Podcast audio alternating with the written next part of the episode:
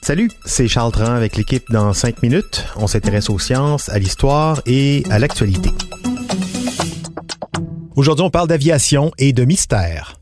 La disparition d'Amelia Earhart, aviatrice américaine, survenue le 2 juillet 1937 dans le Pacifique Sud alors qu'elle faisait le tour du monde.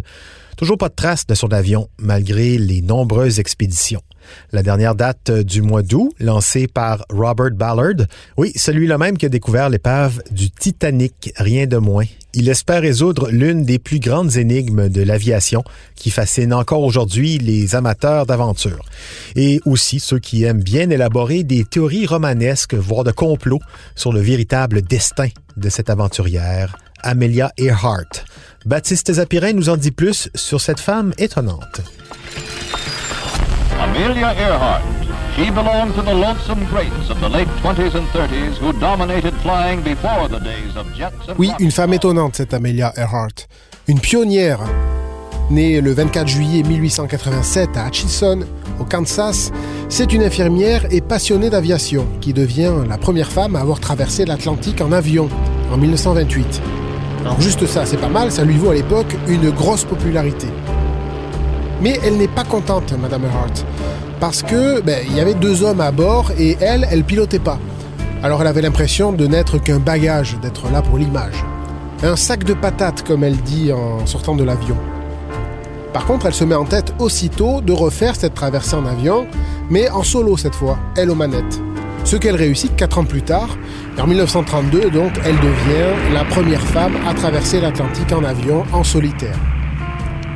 Cinq ans plus tard, à même pas 40 ans, sonnera l'heure de son dernier vol. Une fin tragique, mais qui l'a fait entrer dans la légende. D'abord, le 21 mai 1937, elle décolle d'Oakland, en Californie, pour faire tout simplement le tour du monde. Elle est accompagnée de son navigateur, Fred Noonan. Elle doit se poser quelque temps à Miami pour réparer son bimoteur, un Lockheed Model 10 Electra.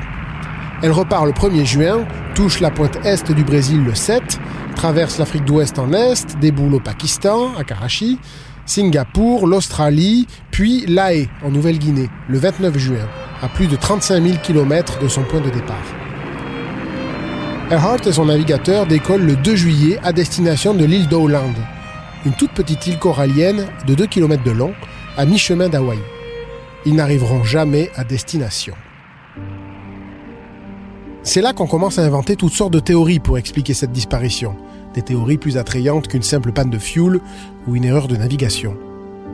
Amelia, agent secret du gouvernement américain, dont le tour du monde n'était qu'une couverture pour cacher sa véritable mission, effectuait un vol d'espionnage au-dessus des installations japonaises du Pacifique.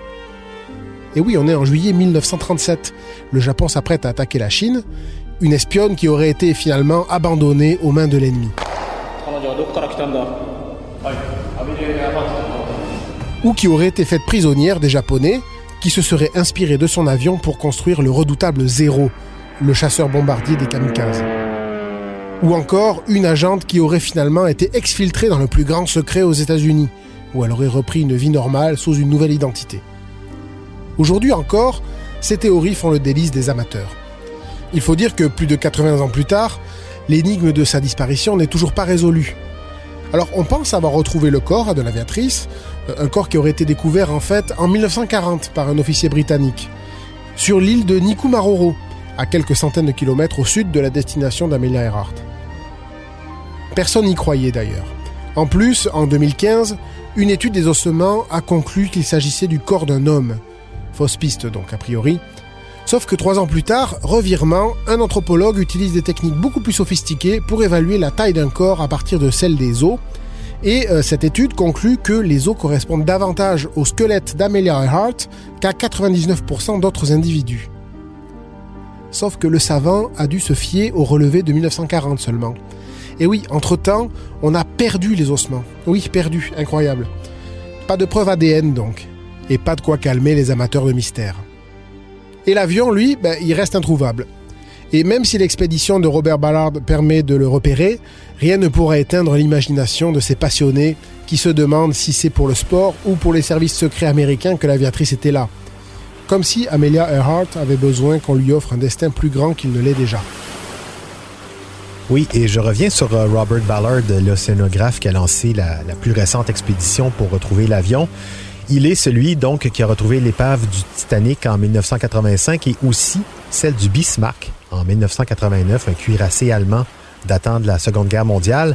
Pas n'importe qui donc ce, ce, monsieur Ballard, mais si vous aimez vraiment les complots, les théories romanesques comme celles qui ont fleuri autour de l'aviatrice, eh bien ce Robert Ballard va vous plaire. Il avait admis que l'expédition qui avait servi à retrouver le Titanic n'était qu'une couverture en fait et que sa véritable mission était de retrouver pour la Navy deux sous-marins nucléaires américains mystérieusement disparus en mer dans les années 60. Alors, est-ce que c'est bien l'avion d'Amelia Earhart qu'il est parti chercher cette fois-ci? Amateur de complot, faites-vous plaisir. Merci beaucoup, Baptiste Zapirin. C'était en cinq minutes.